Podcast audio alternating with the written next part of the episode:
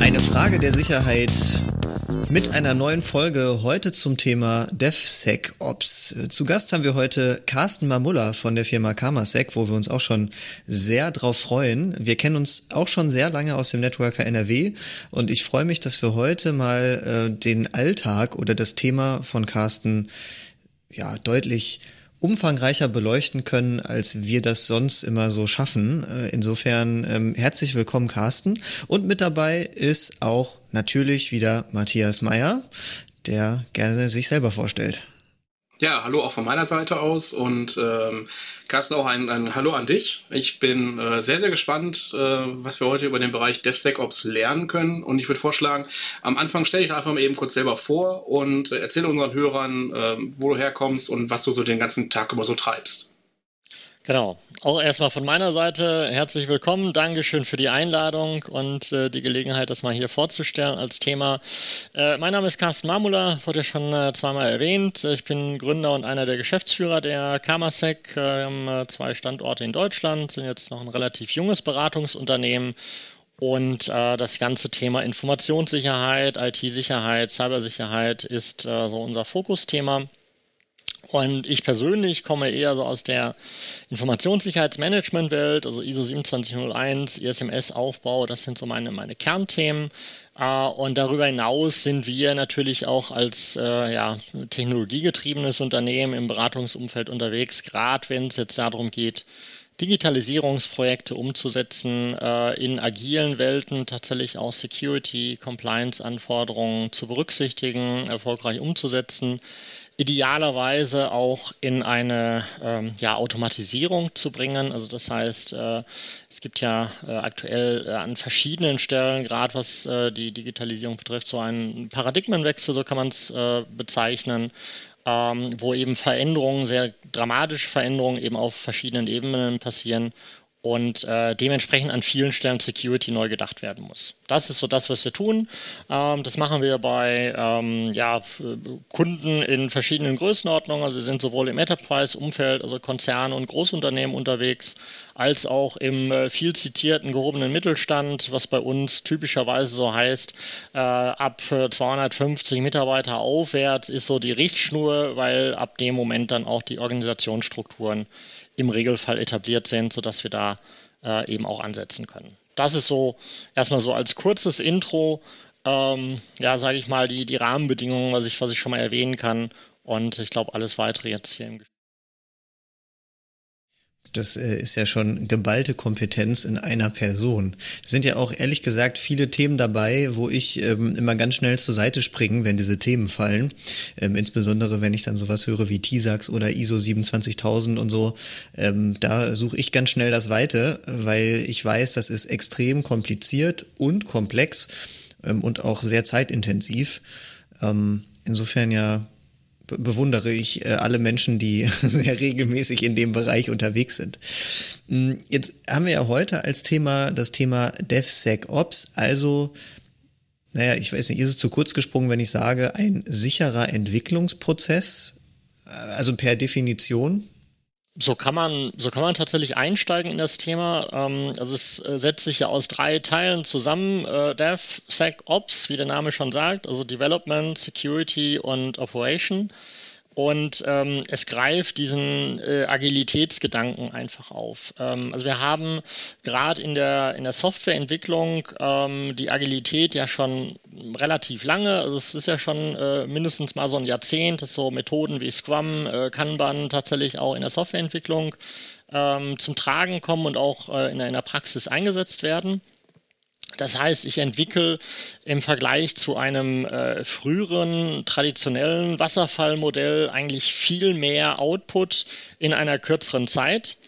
Ähm, und wenn man dann auf den Ops-Zweig äh, mal springt, äh, das ist ja so der klassische IT-Betrieb.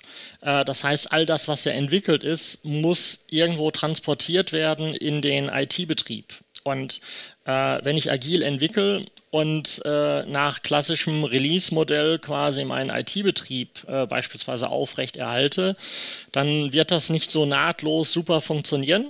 Äh, und da kommen nochmal so ein paar Randthemen äh, rein, wie beispielsweise Patch Management. Ne? Wenn ich agil entwickle, bin ich dann auch häufig, sage ich mal, schon sehr schnell in, in Containern, in Microservices unterwegs. Und da gibt es eben andere Konzepte als klassisch äh, bestehende Infrastruktur über einen sehr langen Zeitraum tatsächlich äh, betreiben zu wollen, sondern äh, da muss ich halt tatsächlich eben anders denken äh, und auch dann letztendlich ein anderes Toolset und ein anderes Methodenset anwenden. Und was häufig äh, zu kurz kommt, ich glaube, das kennen wir alle, ist das ganze Thema Security und Compliance. Ähm, deswegen gab es vorerst erstmal DevOps, ne? also das äh, kennen vermutlich die meisten vom Wording her. Äh, DevSecOps ist tatsächlich äh, eigentlich die äh, logische Konsequenz, dass man äh, so als Dreiklang auch die nicht funktionalen Anforderungen, insbesondere Security Compliance, äh, eben auch gleichgewichtig mit, mit einnehmen muss. Und ähm, wenn man das nochmal, um nochmal so ein Buzzword zu nennen, so Shift-Left-Ansätze, also das heißt, dass ich auch Sicherheitsanforderungen möglichst frühzeitig in der Entwicklung berücksichtige, ähm, und das dann eben auch tatsächlich in die Umsetzung bringe. Also das heißt nicht erst am Ende der Entwicklung und bei der Produktivsetzung den Penetration Test, um das mal in der klassischen Welt äh, zu, zu skizzieren, äh, sondern eben schon frühzeitig zu sagen, es gibt sowas wie Overs Top 10 ähm, und da gibt es halt beispielsweise Injections und wenn der Softwareentwickler frühzeitig weiß, dass Eingabevalidierung beispielsweise ein brauchbares Mittel wäre, äh, um das zu mitigieren, ähm, dann wird der ähm, äh, die Sicherheitsüberprüfung, die ich vielleicht trotzdem noch äh, durchführe, ob zwischendrin oder am Ende, äh, deutlich schlanker ausfallen, weil halt einfach dieses, dieses Bewusstsein einerseits da ist und ich auch ganz klar die Anforderung definiert habe, ähm, dass eben nicht nur der Knopf äh, eben entsprechend spezifiziert ist, wo der Endanwender nachher draufklicken kann und der schön designt ist und äh, auch die Funktionalität gegeben ist, sondern eben auch Sicherheits-, Datenschutzanforderungen, Compliance-Anforderungen frühzeitig im Entwicklungsprozess bereits Berücksichtigung finden das spiegelt sich eben bei DevSecOps auch wieder. Also ähm, das ist immer so ein bisschen misleading von der von der Reihenfolge. Äh, man müsste es eigentlich aus unserer Security-Perspektive sagen, es ist äh, SecDevOps. Ne? Also äh, Security comes Security comes first und alles andere ist dann tatsächlich ein nachgelagerter Prozess. Ähm, und das ist, glaube ich, so äh, der das Wesentliche einfach, um erstmal in das in das Thema einzusteigen. Ja, das waren auf jeden Fall schon super, super viele Informationen. Ich habe das Gefühl, das war so ein Sprung ins kalte Wasser. Ähm, ich würde ich würd euch ganz gerne noch mal ein bisschen wieder mehr an den Strand holen und mhm. ähm, das ganze Thema Agilität beziehungsweise klassischen Entwicklungsprozess äh, vielleicht noch mal beleuchten oder in den Fokus stellen. Mhm. Das heißt, ähm, du hast ja gesagt, in der, also früher hieß es nur DevOps. Ähm, vielleicht lass uns mal noch mal kurz für unsere Zuhörer erklären, was ist denn überhaupt DevOps? Wie setzt sich das zu, zusammen und was ist eigentlich so die Kernessenz? Warum mache ich das eigentlich? Ja, also DevOps ähm, ist tatsächlich die, das Weiterdenken der Agilität aus dem Entwicklungsprozess. Ne? Das heißt, wenn der ähm, Entwickler sagt, ich möchte jetzt nicht ganz klassisch Wasserfall machen, äh, das war ja so das traditionelle Modell, das man mal definiert hat im Anforderungsmanagement, was soll denn die Software in der nächsten Version können? ähm, und hat dann tatsächlich äh, ein Lasten- und ein Pflichtenheft letztendlich zusammengeschrieben.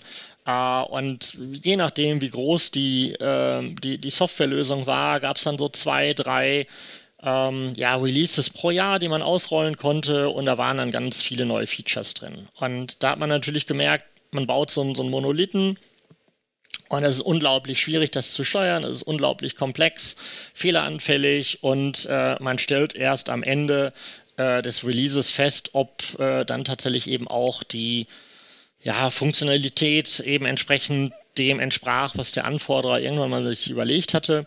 Und ähm, ja, in, in der Logik gab es dann tatsächlich nach dem Release die Produktivsetzung. Also das heißt, das hat man in Betrieb übergeben äh, und ein Betriebsteam hat sich dann darum gekümmert, diese Software auszurollen äh, und dann fortan eben Patch-Management zu machen und all das, was man so im IT-Betrieb typischerweise macht.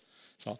Wenn ich jetzt ähm, agil Software entwickle, ähm, denke ich ja typischerweise in Sprints. Äh, also das heißt, ich habe äh, auch ein Anforderungsmanagement, das äh, ist aber äh, etwas anders gedacht, dass ich äh, einzelne Funktionalitäten, äh, meist in Form von User Stories, runterschreibe. Also das heißt, aus der Anwender äh, oder aus der Zielgruppensicht äh, mal spezifiziere, was soll denn nachher passieren mit der, mit der Software äh, oder mit dieser Funktion und äh, baue das dann im, in einem Sprint äh, in der Entwicklung ähm, auf. Also das heißt, ich habe ein, ein Entwicklungsteam, das kriegt halt diese User Story und sagt, pass mal auf, das ist das, was wir jetzt machen wollen. Äh, baut das bitte mal, ihr habt zwei Wochen Zeit oder auch vier Wochen Zeit. Also die äh, Sprintzyklen können unterschiedlich lang sein. Und ähm, nach den vier Wochen ist das fertig. Das heißt, es gibt ein, eine neue, äh, ein neues Artefakt, ein Software-Artefakt, was eben entsprechend ähm, jetzt dann auf die Produktivsetzung wartet. Und das ist der Ops-Teil, also was der klassische IT-Betrieb war, äh, ist dann dafür verantwortlich, äh, das eben entsprechend äh, auf die äh, Serverinfrastruktur oder in die Cloud auszurollen. Und ähm, was eine Besonderheit bei DevOps ist, ähm, das sind zwei nicht mehr voneinander getrennte ja, Abteilungen oder Silos. Also DevOps heißt einfach, ich habe ein virtuelles Team, äh, wo Betrieb, und auch Entwicklung tatsächlich zusammenarbeiten und zwar von Anfang an.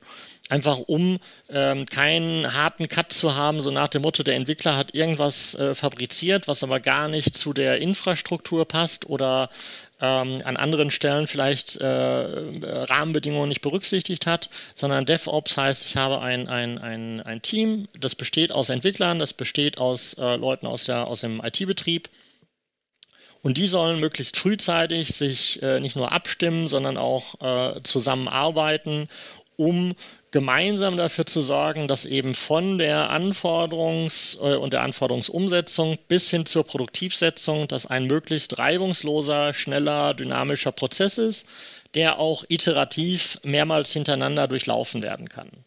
Das ist so dieses klassische DevOps. Das hört sich schon mal gut an. Und die, ähm, und die, die Ergebnisse davon, die kennen wir ja quasi alle, ähm, zum Beispiel in Form von äh, regelmäßigen Software-Updates. Ähm, nehmen wir als Beispiel Office 365 oder Microsoft Tools oder auch andere, ähm, wo wir es gewohnt sind, dass wir nicht mehr einmal im Jahr eine neue Softwareversion kriegen, sondern dass immer in kleinen Häppchen, teilweise wöchentlich, äh, neue kleine Funktionalitäten mit hinzukommen und ähm, das Produkt quasi Stück für Stück in die Richtung entwickelt wird, die der Kunde auch idealerweise haben möchte und nicht Korrekt. völlig vorbei. Ne? Genau. Korrekt. Genau. Ähm, jetzt stelle ich mir das Ganze so vor. Du hast ja im Endeffekt gesagt, im klassischen Wasserfallmodell haben wir quasi erstmal die Anforderungen definiert, in der Hoffnung zu wissen, wo wir hinwollen, haben dann einen äh, hohen Aufwand getrieben, um einen Projektplan zu erstellen, haben das Ganze implementiert, haben am Ende quasi nochmal einen Sicherheitscheck drüber laufen lassen, haben quasi einen Stempel drunter gemacht und haben gesagt, das ist das richtige Produkt. Und für diesen ganzen Haufen Arbeit haben wir zwei Jahre, drei Jahre, vier Jahre Zeit. Bis dahin kann es natürlich sein, dass das Produkt eigentlich sich schon überholt hat, aber das sei mal dahingestellt. Ich stelle mir das super schwierig vor, ähm, diese Sicherheitsprüfung in diesen ganz kurzen Intervallen zu machen. Oder ist, ist das nicht so ein bisschen die Herausforderung bei DevOps? Genau, das, das ist eine der, der zentralen äh, Problemstellungen. Also äh, selbst im klassischen Release-Modell mit äh, nach, nach Wasserfallmethodik ähm, gab es ja immer schon diesen, diesen Engpass, naja, ich muss noch mal irgendjemand aus Security-Perspektive drauf gucken lassen. Es gab ganz wenige Projekte, wo dann wirklich ein klassischer Sicherheitsarchitekt äh, mal das, das Projekt auch begleitet hat. Ähm, und äh, ja, die, die, die klassische Maßnahme ist dann eigentlich immer der Penetration-Test gewesen. Also das heißt, äh, man hat einen Pentester beauftragt, äh, idealerweise noch vor der Produktivsetzung und nicht erst danach äh, dann die, die Sicherheit äh, der Softwarelösung dann tatsächlich nochmal zu bewerten. Ähm, und hat dann gesagt, ja, okay, da kommen, da kommen ja immer Findings raus, das ist ja auch nichts, äh, nichts Schlimmes ähm, und hat diese Findings dann idealerweise den, dem Projektteam wieder zurückgespielt und gesagt, ja, guck mal hier, da müsst ihr noch einen Hotfix oder, oder ein Patch oder sowas nachliefern. Ähm, das, das war so das Klassische. Und es ist ohnehin schon schwierig, äh, Security-Experten äh, quasi zu finden, die gerade mal Zeit haben. Ähm, und wenn man sich das vorstellt, äh, wenn man so zwei bis drei Releases pro Jahr macht, kriegt man das vielleicht mit entsprechendem äh, äh, Vorlauf tatsächlich auch noch hin, einen Pentest zu machen. Ähm, wenn ich äh, jetzt frage, so wer hat denn so alle zwei Wochen mal Zeit, um Pentest zu machen, ähm, wird das nicht so wirklich erfolgreich sein. Ist mit Sicherheit auch ein finanzieller Aspekt, ne, der da mit reinspielt. Genau, das wollte ich gerade noch sagen. Ne? Also auch das Budget äh, spielt da ja auch irgendwo eine Rolle und ähm, man muss sicher auch klar machen, äh, ein, ein Penetration-Test ist immer eine ähm, ja, Ad-Hoc-Analyse. Ne? Das heißt, ich bewerte zu dem Stichtag, wo ich die Prüfung durchführe, äh, die aktuell gegebene Sicherheit nach den aktuell gegebenen Sicherheitsanforderungen. Also das heißt, sobald sich die Anforderungen ändern oder irgendwelche Rahmenbedingungen, ist mein Ergebnis aus dem Pentest schon nicht mehr hundertprozentig valide. Ähm, und äh, nochmal zurück zur Agilität. Ähm, wir sind ja quasi da auf der, auf der Fast Lane unterwegs. Ne? Das ist ja quasi die, die Überholspur ähm, wo Dinge wahnsinnig schnell sich ändern können und nicht nur in der Entwicklung, in der Softwareentwicklung, wo Funktionalitäten neu dazukommen, sondern eben auch im IT-Betrieb. Also das heißt, wenn wir über Container, über Microservices reden, ähm, über Cloud-Lösungen reden, äh, dann ist das ja so, ich kann das ja beliebig oft austauschen, anpassen. Äh, ich tausche einen kompletten Vendor aus. Heute deploy ich irgendwie in der AWS, morgen bin ich bei Azure. Äh, das sind ja alles Möglichkeiten, die ich mit berücksichtigen muss. Und Dementsprechend wird es dann schwierig, mit so einem klassischen Pentest überhaupt noch eine Aussagekraft äh, zu, zu erwirken, ähm, die, sage ich mal, regulatorischen oder sonstigen Anforderungen in Richtung äh, Informationssicherheit, Datenschutz, Compliance gerecht wird. Das heißt, ne, da sind wir bei so einem Paradigmenwechsel, das ist toll, wir gewinnen unglaublich viel Geschwindigkeit, wir verlieren aber potenziell Sicherheit. Und das ist natürlich die Gefahr, ähm, die kein äh, erfreut, weder die Entwickler, weil die müssen halt äh, zusätzlich nacharbeiten, den Betrieb oder den, den, den, äh, das, das Unternehmen, was tatsächlich diese Lösung bereitstellt, ähm, eben auch nicht, weil die möglicherweise gehackt werden oder tatsächlich äh, sonst wie kompromittiert werden und den Endanwender halt auch nicht, weil entweder Verfügbarkeit gestört ist oder Integrität der Daten gefährdet ist oder Vertraulichkeitsziele gefährdet sind. Ähm, und dementsprechend ist ähm, da die Notwendigkeit, eben Security und Compliance in diesem Kontext neu zu denken. Und das funktioniert aufgrund des Tempos äh, letztendlich nur mit äh, Tool-Unterstützung und mit dem klaren Gedanken Automatisierung. Genau, da bin ich voll bei dir. Ich sag mal, ähm, manche Softwarehersteller, da wird ja gemunkelt, dass sie die Software einfach mal auf den Markt werfen und dann der Pentest halt von anderen Leuten äh, stattfindet. Redest du zufällig von, von Kontaktnachverfolgung? wer weiß, wer weiß, was damit gemeint sein könnte. Nein, aber das kennen wir ja schon, ne? dass äh, Security oftmals dann als, als Blocker bezeichnet wird. Ne? Ähm, Security verhindert, dass wir unsere Features an den Markt bringen, weil die müssen jetzt auch noch einen Pentest hinterher schieben und vorher darf die Software ja eigentlich nicht raus. Und ähm, gerade in den kurzen Intervallen, in denen nachher Sachen released werden sollen, stelle ich mir das halt super schwierig vor. Auf der anderen Seite, Patrick, da als Datenschutzbeauftragter äh, müssten bei dir ja quasi alle, alle Alarmglocken gerade angehen, ähm, wenn es heißt, so ungeprüfte Software geht regelmäßig in kurzen Abständen vor die Tür. Ja, äh, also ich meine, das ist ja bei dir genauso. Du bist jetzt ja auch ähm, auch unter anderem äh, bei Startups unterwegs und ähm, ich genau. habe ja hier unter anderem auch noch so ein äh, Entwicklungsteam ähm, das heißt, ich bin da ja, was das Thema angeht, wirklich sehr tief drin. Deswegen finde ich das ja auch so spannend, was Carsten sagt. Ich bin schon vorhin hängen geblieben, als er gesagt hat, ja, ja, dann ist ja dann irgendwann auch der Anforderungskatalog fertig und das Lastenheft und äh, Pflichtenheft daraus resultierend. Und ähm, ich denke mir so, ja, ja, klar, äh, genau so steht's in den Büchern. Ähm, das mag vielleicht auch so sein. Also das passiert bei uns durchaus auch. Ähm, allerdings muss ich schon sagen, dass selbst bei diesen rudimentären Sachen ja schon äh, bei Budgets mal ganz schnell ganz viele Kunden raus sind. Ne? Die sagen immer, ich will hier kein äh, Papierdokument, ich will eine App.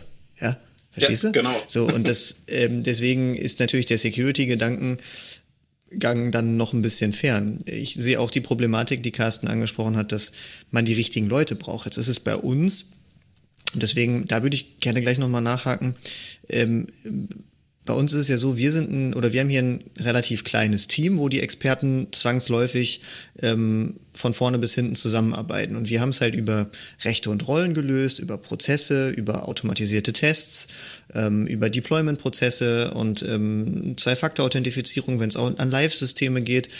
Und ich glaube, nein, ich, gut, ich, weiß, dass wir damit durchaus ein Ringeltäubchen sind, auch in unserer Größe.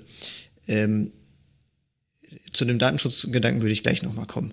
Äh, denkst du, denkst du, ähm, dass das ähm, realistisch betrachtet äh, eine Fragestellung ist, die sich eigentlich jeder stellen müsste, die man aber vor allem eben in der Größenordnung, die du gerade angesprochen hast, sieht?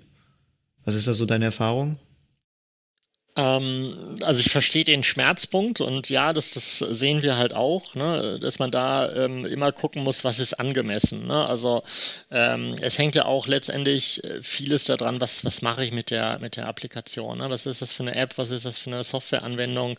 Ähm, hatte jetzt irgendwo tatsächlich eine gewisse Kritikalität, äh, was Vertraulichkeit angeht. Also, äh, ne, wir hatten vorhin das Thema schon angestrichen, äh, hier mit Gesundheitsdaten und sowas. Ähm, also erfasse ich sowas und verarbeite das da drin. Ähm, oder ist das jetzt, sage ich mal, die, die Automatisierung des Kante äh, Kantinensspeiseplans? Ne? Also da sind sicherlich die Sicherheitsanforderungen auch etwas geringer. Ähm, das muss ich natürlich mit einbeziehen. Ähm, erfahrungsgemäß ähm, bin ich mein Freund davon, das risikobasiert zu, zu bewerten. Ne? Also das heißt, äh, es geht nicht darum, alles in eine Fort Knox-Infrastruktur zu überführen und hier 100% Security. Das, das ist der falsche Ansatz. A, das, das kann niemand leisten und zweitens, äh, das kann auch niemand bezahlen. Ähm, und ähm, es geht auch nicht darum, jetzt wirklich äh, tausende von Seiten an Dokumentation zu erstellen, aber ich sollte ein klares Bild von den Rahmenbedingungen haben. Und ähm, wenn man sich viele äh, Kundenunternehmen anguckt, ist es ja häufig eben gerade nicht so, dass die Entwickler und der IT-Betrieb eine Einheit bilden oder häufig auch gar nicht am gleichen Ort sitzen und teilweise ist die Entwicklung ausgelagert und die, der IT-Betrieb ist intern oder umgekehrt. Ne? Es gibt ja alle möglichen Varianten davon und das macht es halt einfach schwierig, äh, das in eine ja auch, auch überprüfbare, kontrolliere, äh, kontrollierbare Zusammenarbeit zu bringen. Und nur darum geht es, dass man sich so ein paar Eckpunkte überlegt, äh, wo man sagt, da habe ich Schnittstellen und je agiler ich werde und je höher das Tempo ist, desto klarer muss ich eigentlich meine, äh, ja, ich sage jetzt mal CI-CD-Pipeline quasi sauber durchdefiniert haben. Ne? Also alles, was so Continuous Integration, Continuous Deployment angeht, äh, das muss halt schon einmal äh, quasi ähm, für alle Beteiligten klar sein. Und ähm, auch das Thema Verantwortlichkeit muss klar sein. Also wer kümmert sich jetzt wirklich um was? Ne? Also muss jetzt der IT-Betrieb patchen oder äh, bilde ich das beispielsweise im, äh, im, im, im äh, Sprintzyklus so ab, dass ich ohnehin nicht ein, ein Software-Artefakt ausrolle, sondern ein Container oder ein Microservice oder ähnliches, ähm, wo gar keine Notwendigkeit mehr besteht, die darunter liegende Infrastruktur zu patchen, weil ich sie einfach äh, ersetze beim nächsten Rollout. Mhm. Da sind wir natürlich jetzt bei klassischen Management- und Architekturaufgaben. Ne? Da sind wir ein bisschen weg von dem, von dem eigentlichen Entwickler. Und ich glaube, da treffen wir auch unsere Zuhörer sehr genau, weil da sind ja sehr viele von bei, die genau diese Entscheidung treffen müssen. Die halt sagen müssen, okay, wie baue ich denn jetzt meine Prozesse? Wie, wie gehe ich das ganze Thema denn an? Vielleicht kannst du uns da ein bisschen Einblick geben. Genau, also was wir äh, bei, bei einem äh, Kundenunternehmen mal gemacht haben, die äh, hatten tatsächlich, das muss man lobend erwähnen, äh, tatsächlich autark für sich selbst den Bedarf erkannt und gesagt, ah ja, hier Security in der Entwicklung und so, das ist ein verbesserungswürdiges Thema. Ähm, und ähm, unsere erste Maßnahme war tatsächlich, äh, wir haben das Thema mal den Entwicklern vorgestellt. Also was, was heißt eigentlich Security in einer Softwareentwicklung? Und ähm, ich meine, es ist ja nicht so, dass nichts da ist und äh, es kein Best Practice gibt oder äh, man nicht auf irgendwas verweisen könnte, was an Quellmaterial schon da ist. Und ähm, wir sind einfach so gestartet, dass wir mit den äh, OWASP Top 10 einfach mal gestartet sind und gesagt, äh, wir gehen die mal alle durch und äh, erschreckende Erkenntnis Nummer eins war schon, die kommen äh, ja aktuell nur noch alle vier Jahre raus und ähm, mit relativ äh, unbedeutenden Veränderungen von einem Zyklus zum nächsten. Also das heißt, Injections sind immer noch so äh, relativ weit oben. Und ähm, äh, da einfach mal auch einem Entwickler klarzumachen, was passiert eigentlich mit so einer Injection? Was ist das? Ähm, wie kann das quasi ein Angreifer nutzen? Und was müsste ich eigentlich aus einer Entwicklerperspektive machen, um dieses Thema ähm, eben entsprechend äh, gleich am Anfang quasi zu verhindern. Ne? Also Stichwort Eingabevalidierung beispielsweise. So, das, das versteht der Entwickler, weil das einfach genau auf seiner, auf seiner Ebene liegt und er sagt, ach, ach guck mal, ne, wenn ich das mache und das gleich sauber implementiere, dann habe ich nachher nicht den Ärger mit den äh, Security-Jungs, äh, die mir auf die Finger klopfen und sagen, was hast du denn hier wieder gemacht? Ähm, also das heißt, auf der einen Seite wirklich äh, Bewusstsein zu schaffen, heißt nicht, dass jetzt aus jedem Entwickler ein Security-Experte werden muss, ne? also nicht falsch verstehen, ähm, aber einfach, um auch die äh, Perspektive in diesem Dreieck DevSecOps, äh, man muss ein gegenseitiges Verständnis zumindest auf einem abstrakten Level ähm, bekommen, äh, damit man auch miteinander reden kann und sich austauschen kann, ohne gleich äh, so komplett zwar noch in der gleichen Sprache zu sprechen, aber trotzdem aneinander vorbei zu kommunizieren. Und ähm, in der zweiten Stufe bei diesem Kunden haben wir dann gesagt, naja, es wäre schon ganz gut, äh, wenn wir die Anforderungen äh, aus äh, Sicht der Security äh, auch mal in Form von User Stories dokumentieren würden. Und ähm, das heißt, äh, um mal bei diesem Ble äh, Beispiel zu bleiben, äh, hieß es halt dann äh, in, in Form von einer User Story zu dokumentieren, okay, äh, ich möchte Injections vermeiden. Das heißt, äh, User Story war, ich möchte tatsächlich mit Hilfe von Eingabevalidierung Injections quasi verhindern. Ähm, und das stand dann eben entsprechend als Anforderung in dem in dem Anforderungsdokument halt drin. Wir haben, ich glaube, äh, so Pi mal Daumen 100 Stück geschrieben, inklusive ähm, Evil User Stories. Ne? Also kannst du ja auch aus der Perspektive des Bösen schreiben, aus äh, Perspektive des Hackers. Ne? Was ist eigentlich seine Motivation? Was möchte der erreichen? Ja, der möchte Kreditkartendaten abgreifen, der möchte sensible Benutzerdaten abgreifen, der möchte Credentials abgreifen, der möchte vielleicht irgendwie äh, Systeme verschlüsseln, um da äh, mit, mit Ransomware quasi Lösegeld zu erpressen. Ähm, und der Vorteil daran ist, das kann man auch relativ generisch schreiben, so dass man äh, quasi das einmal quasi so als Katalog hat und sagt, äh, ja, einmal aufgebaut, 100 Mal verkauft, so ungefähr. Ne? Also das heißt, ähm, das hilft vielen einfach schon mal auf diesem abstrakten Level, ohne dass ich äh, ganz, ganz tief reingehen muss und verstehen muss, ähm, was ist eigentlich quasi Sinn und Zweck der Applikation, an wen richtet die sich, äh, sind alles Rahmenbedingungen, die ich auf dem abstrakten Level gar nicht brauche. Und ähm, dann geht es im dritten Schritt erst eigentlich darum, äh, wie äh, implementiere ich das in meine Prozesse, ähm, was kann ich für äh, Mechanismen, für Tools quasi verwenden, um idealerweise gleich mit jedem äh, Unit-Test oder auch Integrationstest eben auch security-relevante Prüfungen durchzuführen. Ne? Also da gibt es ja äh, ganz viele Sachen. Ich kann äh, schon, schon im Vorfeld mit Lintern logischerweise auch die äh, die Codequalität eben entsprechend verbessern. Ich kann mit SAST und DUST, also Static äh, Application Security Test und äh, DUST, also Dynamic äh, Application Security Tests, äh, das sehr sauber eigentlich sehr frühzeitig in meine Pipeline integrieren, indem ich einfach sage, okay, äh, der SAST-Scan prüft halt tatsächlich einfach, ob im Code irgendwo schon Schwachstellen sind und DUST guckt sich halt quasi das im, im Kontext von so einem Integrationstest an und bewertet halt die Gesamtapplikation.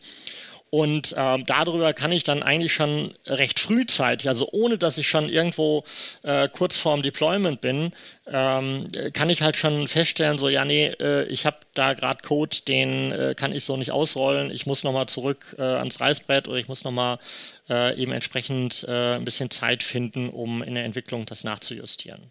Das sind eigentlich so, so pragmatische Tipps, damit kann man starten. Ähm, Jetzt gibt es so ein paar Fallstricke. Ne? Also die ersten beiden Stufen sind äh, relativ easy.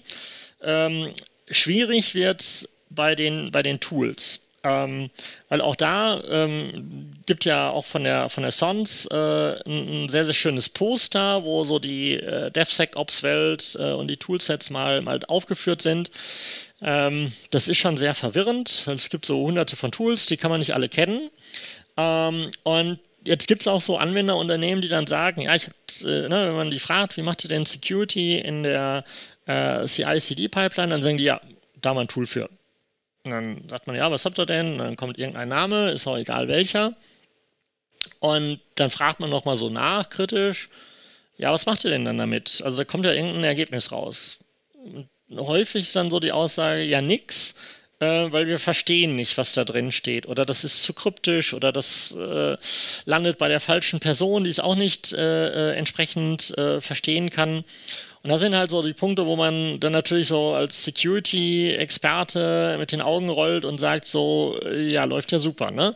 Ähm, und ähm, das sind auch häufig die, die, die Fallstricke. Also selbst wenn ein Kunde schon das Bewusstsein hat, ja, Security muss ich irgendwie in agilen Umgebung ähm, neu denken, ähm, ist dieser Sprung hin, da habe ich ein Tool für, zu kurz gedacht. Also ähm, wenn ich keinen kein, äh, prozessualen Ansatz wähle und das auch nicht quasi äh, Ende zu Ende denke, dann wird das Ganze nicht funktionieren. Ne? Also äh, ähnlich, sag mal, äh, wie, man, wie man sagen könnte, äh, dass der Pentest im klassischen Release-Modell halt auch nicht wirklich funktioniert hat, weil er viel zu spät war, viel zu teuer und äh, viel zu selten angewandt worden ist, hat man hier tatsächlich mit dieser hohen Geschwindigkeit mit nur, ich habe ein Tool dafür, den zu kurz gesprungenen Ansatz.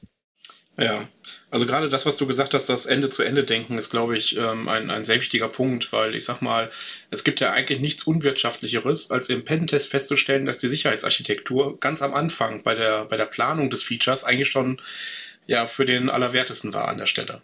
Und ja, ähm, ganz genau. Ich, genau, und ich glaube, ähm, egal ob das jetzt Sicherheit ist oder früher hat man ja ganz viel auf Codequalität rumgeritten, äh, auch toolbasiert, auch in die, äh, in die CI-CD-Pipeline integriert. Ähm, und das endete dann nachher darin, dass äh, Check-in-Kommentare zu sehen waren wie äh, Make the Tool happy. ja, also es ging, es ging gar nicht nachher darum, überhaupt das, ähm, das Verständnis aufzubauen, warum man sauberen Code entwickeln soll, sondern es ging darum, dass das Deployment endlich durchgeht und man die Minimalanforderungen erfüllt. Und ich glaube, im Bereich Security ist es, glaube ich, sogar noch komplizierter, das Ganze so zu überblicken, oder was denkst du? Ja, absolut. Ähm, also ich habe auch Beispiele gehabt, wo äh, tatsächlich der äh, Security-Scanner, der dann durchlief, äh, eben auch vom gleichen äh, Beraterhaus oder Dienstleister quasi äh, konfiguriert worden war, die auch die Entwicklung gesteuert haben. Das ist natürlich auch, ähm, sag ich mal, eine ungünstige Konstellation, ohne da tatsächlich allzu viel Böses zu unterstellen. Aber ähm, ne, ich äh, muss halt hier schon tatsächlich so ein Vier-Augen-Prinzip äh, quasi berücksichtigen. Und äh, der Entwickler hat halt einfach ein, das, das Ziel, möglichst viel Code äh, quasi in kurzer Zeit äh, möglichst fehlerfrei auszurollen. Ähm, und ich will auch gar keinen Fingerpointing in Richtung der Entwickler äh, machen, weil das ist äh, auch noch zu kurz gegriffen. Ähm, wir sind, wenn wir uns diesen ganzen Software Development Lifecycle angucken, ähm, egal wie, wie ausführlich ich das Anforderungsmanagement mache, ähm, der Punkt ist, ich muss mich damit auseinandersetzen, ich muss mich damit beschäftigen. Ähm, es kann nicht sein, dass das Anforderungsmanagement erst in der Entwicklung gemacht wird ähm, und man denen tatsächlich so ein paar gescribbelte Skizzen äh, äh, rüberwirft und sagt so, jetzt, jetzt baut doch mal. Ne? Ihr, ihr, ihr wisst doch, wie, wie so eine App geht. Ne? Äh, das geht doch nur darum, wo sind welche Schaltflächen und dann ein bisschen Logik hinten dran, da brauchen wir doch kein Anforderungsmanagement. Ne? Das, das kommt mir sehr bekannt vor. Also jetzt sind wir da, wo, wo man, glaube ich, in der Praxis ist, ja. ja also, macht, hm. macht man das nicht so, dass man einfach einen äh, Photoshop-File abgibt und sagt, mach mal eine App draus?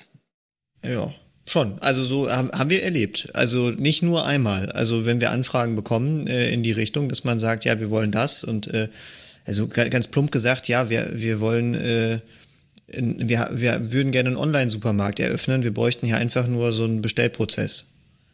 Ja, genau das ist es halt, ne? Das ist so, ähm, genau, okay, ihr habt genau nichts verstanden, ähm, was da alles hinterhängt. Und wenn man denen das dann mal alles in Breite aufdeckt, dann ähm, hat man das Gefühl, den, den Menschen explodiert da schon das Hirn. Ähm, wenn ich dann noch mit Security komme und sage, dass Eva Drop Table nicht dazu führen darf, ähm, dass ähm, meine Datenbank weg ist, ähm, da, dann ist natürlich das Verständnis da, also bei, jetzt mal auf Kundenseite oder auf Anwenderseite, natürlich völlig gegen Null. Bei den Entwicklern sehe ich das ein bisschen anders. Ähm, ich habe aber auch gerade so, als du das so erzählt hast, das Gefühl gehabt, es ist schon auch ein bisschen, und das weiß ich auch aus eigener Erfahrung, ist schon auch ein bisschen Kultur, oder? Also die man irgendwie vermitteln muss, dass es eben nicht darum geht, nur ein Tool glücklich zu machen, sondern auch naja, nachhaltig zu sein und nicht mit irgendwelchen, ähm, das weiß ich natürlich auch, mit irgendwelchen Change Requests, die dann wieder kommen oder, oder Bug Requests, was auch immer, ähm, immer wieder die gleiche Schleife zu drehen, nur weil, ja, naja, ich hatte mal einen, der hat gesagt, Kopf an kostet extra, aber äh, nur, äh, nur weil man quasi nicht von Beginn an mitgedacht hat oder nicht mitdenken konnte oder, oder wollte. Das, also, das ist natürlich auch eine Kultur, ne? dass man ja, also ähm, ich, ich würde jetzt nicht äh, zu sehr aufs, aufs Tableau setzen, dass es Unternehmenskultur ist, aber es ist zumindest äh, Kommunikationskultur. Ähm, also du hast zwei Dinge genannt. Also erstens, äh, vorhin schon, ne, äh, ist es wichtig, dass die einzelnen Akteure und äh, ich sage jetzt mal gedanklich Abteilungen oder Funktionsträger miteinander reden äh, und idealerweise auch das gleiche Verständnis haben. Und auf der anderen Seite äh, brauche ich aber tatsächlich auch ähm, ja, ein, ein, eine Klarheit über die ähm, Selbstverständlichkeiten. Ne? Also das, das ist so das, was, was häufig schief geht. Ähm, ich unterstelle jetzt keinem, keinem Kundenunternehmen, dass der bewusst sagt, ich äh, berücksichtige Security oder Compliance nicht, ähm, es sind nur nicht explizit aufgeführte Anforderungen. Ne? So nach dem Motto, äh, das sind so die E-Klar-Anforderungen. Ne? So nach dem Motto, ja, das ist doch klar, das muss ich dann nicht extra erwähnen, dass das auch sicher sein soll oder dass das äh, konform äh. Zum, zum Datenschutz sein soll. ähm, aber ähm, ah. das, das, das, ist halt einfach ein komplexes Thema. Ne? Du kannst halt einfach nicht sagen, ja gut, ich will jetzt 100% Security haben als, als Anforderer, sondern du musst halt schon dich mit dem Thema irgendwo auseinandersetzen und sagen, naja, äh, woran definiere ich denn, dass er sicher ist? Und ähm, auch da, ne, ich meine, es gibt ja so Leute, die machen sowas beruflich und sagen, ja gut, wir beraten in dem Thema Security und äh, da kann man auch eben äh, dann als Sparringspartner agieren und sagen, ja gut, ne, pass mal auf, du definierst das quasi mal so in deiner Sprache, was du damit meinst und wir spezifizieren das runter in technische Anforderungen, äh, womit dann auch der Entwickler was, was, was anfangen kann. Und ähm, das ist der Schritt, den man sich häufig spart, ähm, in der irrigen Annahme, das wird ja äh, die Bremse sein. Ne? Das Wort hatten wir ja vorhin auch, das kenne ich auch. Ne? Äh, äh, Anekdote oder Exkurs am Rande. Äh, ne? Es gab auch häufig ja so die, äh, die Annotation, dass äh, äh, Security für das No in Innovation stehen würde. Ne? ähm, so als, als böses Wort quasi. Ähm, also die, die Argumentation, dass das äh, Security bremst, ähm, ist sicherlich bei vielen verbreitet. Äh, aus meiner Sicht äh, meistens falsch. Also es gibt sicherlich auch. Aber ähm, der Gedanke, möglichst früh zu starten mit einer Softwareentwicklung, ohne dass ich tatsächlich äh, die Anforderungen klar habe, ähm, kostet mich beides, sowohl Zeit als auch Geld, äh, wenn ich es erst spät am Ende merke und sage, ach guck mal, ich kann den Release-Termin doch nicht halten, weil ich habe was vergessen. Und jetzt muss ich einmal, ich kann's, ich dachte, ich komme drum rum, aber komme ich dann doch nicht. Jetzt muss ich einmal den Bogen spannen zum Datenschutz tatsächlich. Da ist das ja das Gleiche. Erstens, äh, man sagt immer, Datenschutz äh, steht, ist der Verhinderer der Digitalisierung und der, der Innovation. Ähm, und ähm, da ist es aber ja genauso, ganz häufig, und ähm, das kennen Matthias und ich natürlich auch nur zu gut, werden wir an dem Zeitpunkt äh, häufig hinzugerufen, wo eigentlich der Drops schon gelutscht ist. Ähm, ja, wir haben hier eine App entwickeln lassen und äh, die soll übrigens äh, nächste Woche live gehen. Äh, könnt ihr euch das mal angucken, ja? Genau. Ähm, äh, und du denkst so, ähm, euch ist schon klar, vor Einführung, ja, ist doch vor Einführung, ja? Ähm, also ja, das ist natürlich so das Thema. Ich, ich, finde ja, wir sollten irgendwann mal eine Folge machen, wo wir einfach mal Geschichten erzählen können. Wir, bei allem, was du sagst, ich könnte ich könnte, wie sagt man in Jugendsprache, richtig abflexen. Also ich, mir fallen hier Dinge ein, die ich erlebe. Da, ähm, naja, also, es, es, klingelt in den Ohren.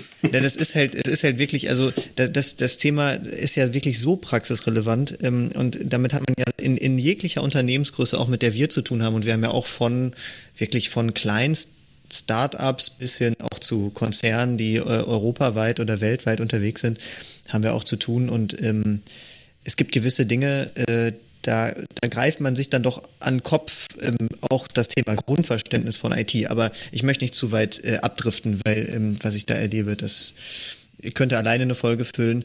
Ähm, aber zum, zum Zusammenfassen finde ich, also jetzt schon mal so als Zwischenfazit, ähm, es ist ein Prozess, ähm, den man früh genug denken sollte und denken muss eigentlich.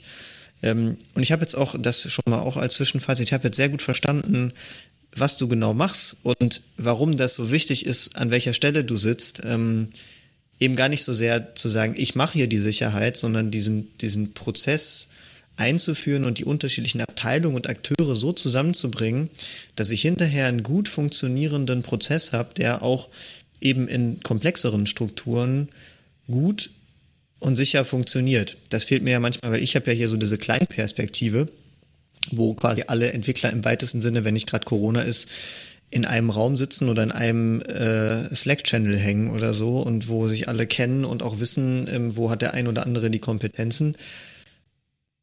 Das äh, finde ich super. Also das kann man, glaube ich, mal auch so als, als Zwischenfazit ziehen, dass es ja auch darum geht, dass man jemanden haben muss, der diesen Prozess im Blick hat und diesen Prozess entwickelt und dass es eben nicht nur auf einzelne Personen ankommt oder nur auf irgendwie, ich habe jetzt hier ein IT-Sicherheitstool oder ich mache jetzt hier mal so einen OWASP 10 äh, automatisierten Pentest auf meine App oder so oder auf meine Infrastruktur oder mach mal irgendwie einen Port-Scan oder was auch immer was, ja, dass, äh, dass es damit eben genau nicht getan ist. Ja, also ähm, in der Tat, äh, erstmal danke für die lobenden Worte. Geht, geht runter wie, wie, wie Öl oder wie Honig. Ähm, aber in der Tat, äh, das, das ist unser Anspruch, weil wir sagen, äh, natürlich ähm, reden viele, wenn es um Security geht, immer über IT-Security. Und dann sind wir immer sehr schnell bei Technologien, bei Tools. Ähm, weil wie kann man irgendwo äh, vielleicht noch eine Firewall hinstellen oder äh, sonst wie was, was irgendwie äh, schön blinkt und äh, so aussieht, als wenn das alles sicher macht. Ähm, das ist sicherlich ein, ein ganz wesentlicher und, und wichtiger Aspekt, ähm, aber vergessen wird häufig die Organisation und auch die Prozesse. Und ähm, wenn ich das tatsächlich auf der prozessualen Ebene schon nicht sauber ähm, aufgestellt bekomme, dann helfen mir nachher auch die ganzen Tools und Technologien nichts mehr. Und äh, wir müssen uns äh, tatsächlich auch bewusst machen, ähm, es war schon schwierig in einer, in Anführungszeichen, traditionellen IT-Landschaft. Und jetzt drücken wir seit vielen Jahrzehnten ganz fleißig auf das Tempo und es steigt auch noch die Komplexität. Also das heißt, äh, eine, eine Infrastruktur, die wir vorher schon nicht richtig verstanden haben, die bauen wir noch schneller um und bringen noch mehr Komplexität rein. Das heißt auch noch mehr Akteure, ähm, wir haben an vielen Stellen manuelle Prozesse, sei es Patch-Management, Schwachstellenmanagement und so weiter und so fort. Und wir reden nicht mehr von äh, Hunderten bis Tausenden von, von Servern und Clients, sondern wir reden von unter Umständen Hunderttausenden von Microservices und Containern, die da in irgendeiner Cloud-Lösung äh, äh entsprechend äh, etabliert sind und, und da entsprechend installiert sind. Und das manuell zu managen ist schlichtweg unmöglich. Also wir können uns nicht alle zehnmal klonen. Ähm, und wenn wir jetzt tatsächlich das nicht systematisch angehen und äh, saubere Prozesse aufsetzen, Automatisierung aufsetzen, ähm, werden wir keine Chance haben, äh, das bestehende Sicherheitsniveau äh, aufrechtzuerhalten. Geschweige denn, das quasi im Rahmen der steigenden regulatorischen Anforderungen und der steigenden Cyberangriffe tatsächlich zu steigern, was wir zweifellos tun müssen. Na, wenn das mal nicht ein super zusammenfassendes Schlusswort war. Damit hast du, glaube ich, alles perfekt äh, zusammengefasst. Ähm, danke dafür. Und äh, damit sind wir auch in der Zeit ausnahmsweise mal richtig gut dabei. Ähm, ich danke dir vielmals. Matthias, hast du noch was? Nein, also auch von meiner Seite aus vielen Dank für den Einblick. Ähm, ich glaube, viele im Management werden jetzt anfangen umzudenken, spätestens jetzt äh, wenn Sie unsere Folge gehört haben, weil ähm, ich glaube, das Thema DevSecOps kann man nicht einfach so in Richtung Entwicklung schieben, sondern das ist ein Management-Thema, wo sich ähm, Firmenstruktur, Firmenpolitik auch teilweise ändern muss. Und ähm, vielleicht abschließend als, als letzte Frage, wenn ich jetzt festgestellt habe, ich muss mich mit dem Thema beschäftigen, wie starte ich, aus, außer dich anzurufen? also mich anrufen ist schon mal ein guter Start. Ähm, nein, also es gibt, äh, das hatte ich ja eingangs auch schon erwähnt, ähm, relativ viel Quellmaterial zu dem, zu dem Thema. Also ähm, auch da, äh, ohne jetzt Werbung für die OWASP machen zu wollen, aber die ist ja Non-Profit, also insofern kann ich das ja auch tun. Ähm, die hat ganz, ganz viel Quellmaterial. Also äh, da, da kann ich schon mal starten. Da fühlen sich auch Entwickler wohl. Da gibt es auch ähm, verschiedene Dinge, wo ich mal äh, so ein Demo-Projekt starten kann. Also einfach, um auch Dinge mal in der, in der Praxis auszuprobieren. Ähm, und es gibt, glaube ich, White Paper bis zum Abwinken zu dem Thema. Äh, das ganze Thema ähm, Secure Software Development Lifecycle ist jetzt auch nicht so ganz neu. Äh, DevSecOps oder auch korrekterweise müsste das ja bis DevSecOps äh, heißen. Also das heißt, die Business-Anforderungen äh, werden ja quasi nochmal eine Phase vor der Entwicklung. Äh, die werden halt auch mit, mit äh, reinzunehmen und diesen Shift-Left-Ansatz hatte ich auch erwähnt, ne, dass man möglichst früh äh, auf der äh, linken Seite, also sprich Anforderungen, Entwicklungen, äh, quasi starten kann. Also da gibt es unglaublich viele Quellen. Also es ist auch äh, durch viele Medien schon durchgegangen. Ähm, und insofern gibt es da erstmal für den ersten Startschuss, um sich zu orientieren, ganz, ganz viel Material, wo man sich einlesen kann. Ja, super. Dann vielen Dank dafür. Ich glaube, da haben unsere Hörer jetzt eine Möglichkeit, äh, die Zeit bis zu unserer nächsten Folge zu überbrücken. Und äh, ich danke euch für das äh, super Gespräch und äh, ja, wünsche unseren Zuhörern äh, noch einen entspannten Nachmittag. Ja, Sehr oder gerne. wann auch immer Sie das hören. Vielleicht auch eine entspannte Nacht. Danke, Carsten. Genau. Danke, Matthias. Und danke bis euch. zum nächsten Mal. Genau, danke euch. Jo, tschüss.